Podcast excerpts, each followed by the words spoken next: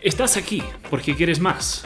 Ya no basta como vivías antes, sino quieres ser más fuerte, más fuerte en pensar, más fuerte en amar, más fuerte en crecer en Dios.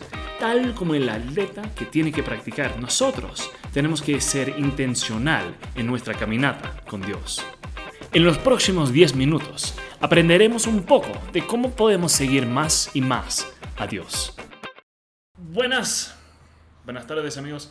Estoy acá con Héctor Palacios, es parte de Casa Deportiva Cumbre Alta, un jugador de fútbol excelente.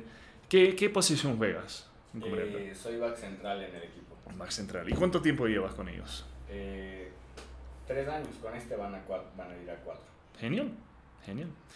Pues es, es, nuestro invitado especial para hoy y vamos a hablar en este momento sobre el segundo capítulo del libro de Santiago. ¿Se acuerdan que Santiago era hermano de Jesús y escribió esta carta más o menos alrededor del año 49?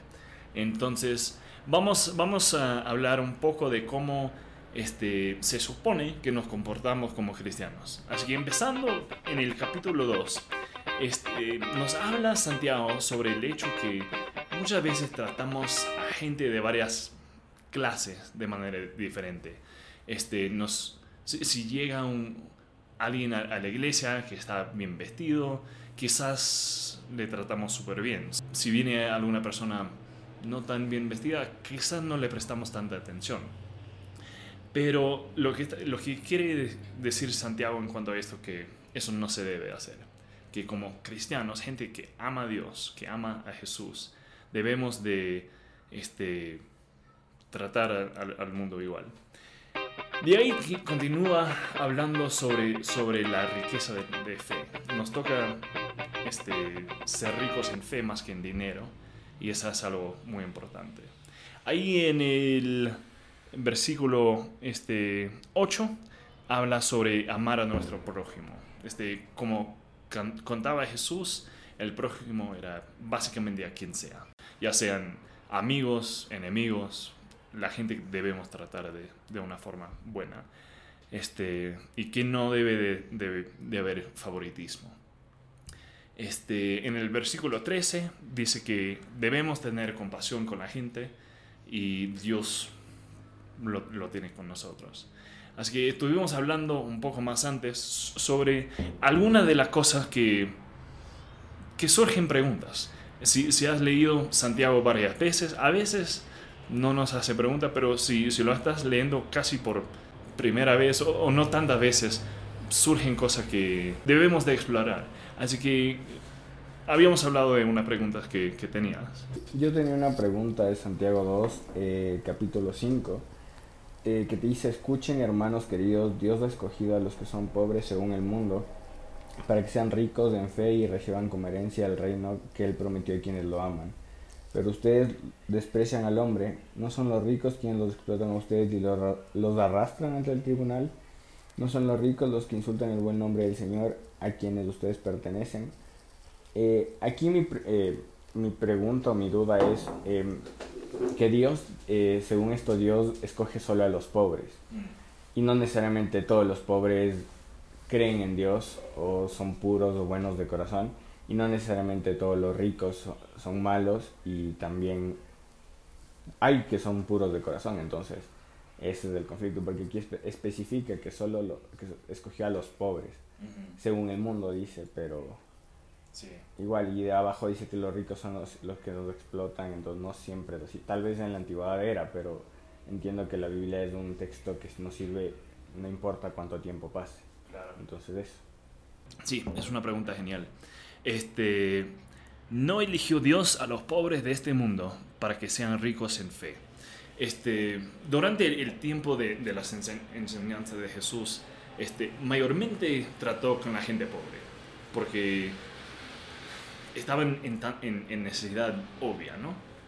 Y los ricos no tanto. Jesús decía que es más fácil que, que, un, que un camello entre por el, ojo de una aguja que un, rico llega al cielo, ¿no? Porque a veces hay gente que, que tiene plata que no se dan cuenta a veces que necesitan a Dios. Entonces, es igual, hay pobres que no se dan cuenta que necesitan a Dios, pero muchas hay maneras que es un poco más fácil entender.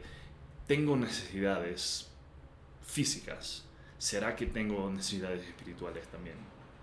Entonces, no, no está diciendo necesariamente que, que, los ricos no entran al cielo. Este, hay, hay bastantes casos que, que hay gente que sí tiene recursos financieros que son ricos en la fe por ejemplo, Abraham mismo era un, un, hombre muy rico y era uno de, de las primeras personas que Dios llamó.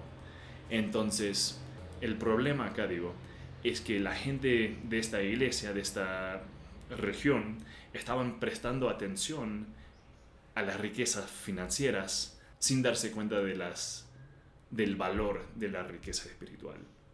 Así que no es que alguien rico en plata no puede entrar. Es que debemos de enfocarnos más en las riquezas espirituales. O sea, cómo es la gente, cómo, cómo avanzan en, su fe. Eso debe este, atraer nuestra atención más que la plata. Ok, muchas gracias. De nada. Y cabe recalcar que soy una persona que está empezando en el mundo del ser cristiano. Sí. Porque son mundos totalmente diferentes. Exacto. Entonces, sí, la verdad tengo un montón de preguntas, pero eh, aquí Brian ha, ido solucionando mis, mis, preguntas poco a poco y, y eso le agradezco mucho. Tenías otra, ¿no? Sobre el, el 12. El 2 es la, la otra pregunta. Eh, nuestro de igual eh, Santiago capítulo 2 eh, versículo 21 nuestro antepasado Abraham fue declarado justo por lo que hizo. Él ofreció como sacrificio a su hijo Isaac sobre el altar. Eh, o sea, de aquí hasta el final habla sobre Abraham pero anteriormente también es que me di cuenta que Dios no escoge no necesariamente tienes que ser el, el perfecto el el tener una vida pulcra siempre, sino que no importa cuánto te equivoques, siempre y cuando nunca pierdas la fe y la creencia en Dios. Porque en la Biblia igual dice que Abraham actuó de malas maneras o malas formas anteriormente también, entonces, pero siempre lo resaltan por la fe, porque nunca dudó. Y eso pasa igual con Moisés. Entonces, eso. Sí, eh, en esta porción, básicamente del 14 hasta el, fin, eh, hasta el final del capítulo 2, habla sobre, sobre cómo están juntos la fe y las cosas que hacemos. Hay muchas, hay muchas religiones que hablan de suficientes cosas buenas. Puedo estar con paz con Dios.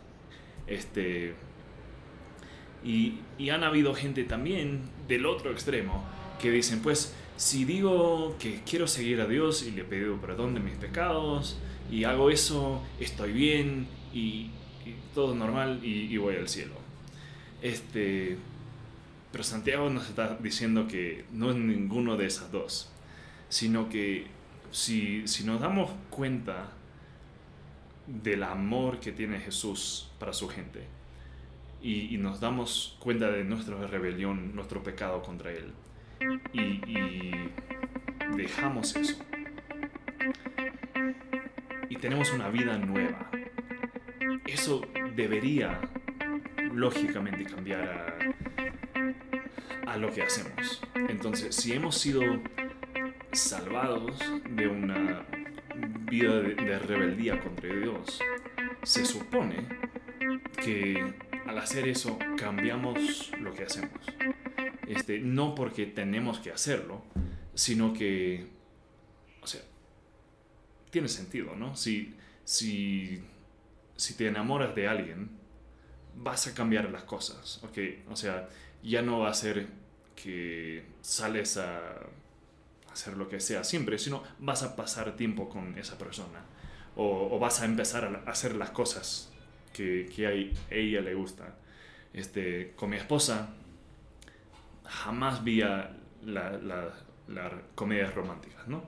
Pero a ella les gusta, así que yo las veo con ella. Entonces, porque la quiero muchísimo, entonces pues hago cosas que a ella le gusta hacer. Y también, o sea, hago cosas para ayudarla a hacer. Por decir, ahorita estoy embarazada. Entonces me dijo, oh sí, más tarde voy a, voy a orden- ordenar la, la ropa. Y le digo, no, descansa, yo lo voy a hacer. Porque la amo. Entonces cambiamos la cosa que, hacemos. Entonces, esa idea de no es que somos salvados por, buenas obras, pero cuando, somos salvados, hacemos buenas obras por, porque cambia nuestra forma de, ser, ¿no? Con Abraham hizo cosas que no debió de hacer, tal como nosotros lo hace- hacemos.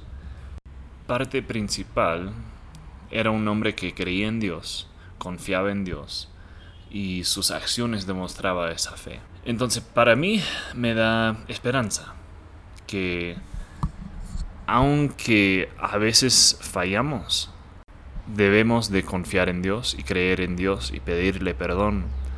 Y aún en esa falla nos ama y nos va a ayudar a cambiar. No vamos a seguir en nuestro rebelión, en nuestros pecados, pero Dios es bueno y nos va a ayudar a caminar con Él. Lamentablemente perdimos a la última porción de la entrevista con Héctor, pero quería resumirlo para, para ustedes. Este, este capítulo, este segundo capítulo de Santiago, nos cuenta que cuando estamos nuestra comunidad de fe, debemos de tratar a todo el mundo de forma igual, que no hay mejores, ni mayores, ni más especiales, que todos ante los, ante los ojos de Dios somos iguales. También nos cuenta que debemos de demostrar nuestra fe por, nu- por nuestras acciones. Esto, como decía antes, no nos da salvación, pero es un señal que hemos sido cambiados por Dios, que hacemos cosas que a Él le agrada porque lo amamos. Entonces les animo que sintonicen la próxima semana cuando venimos con el tercer capítulo de la Carta de Santiago.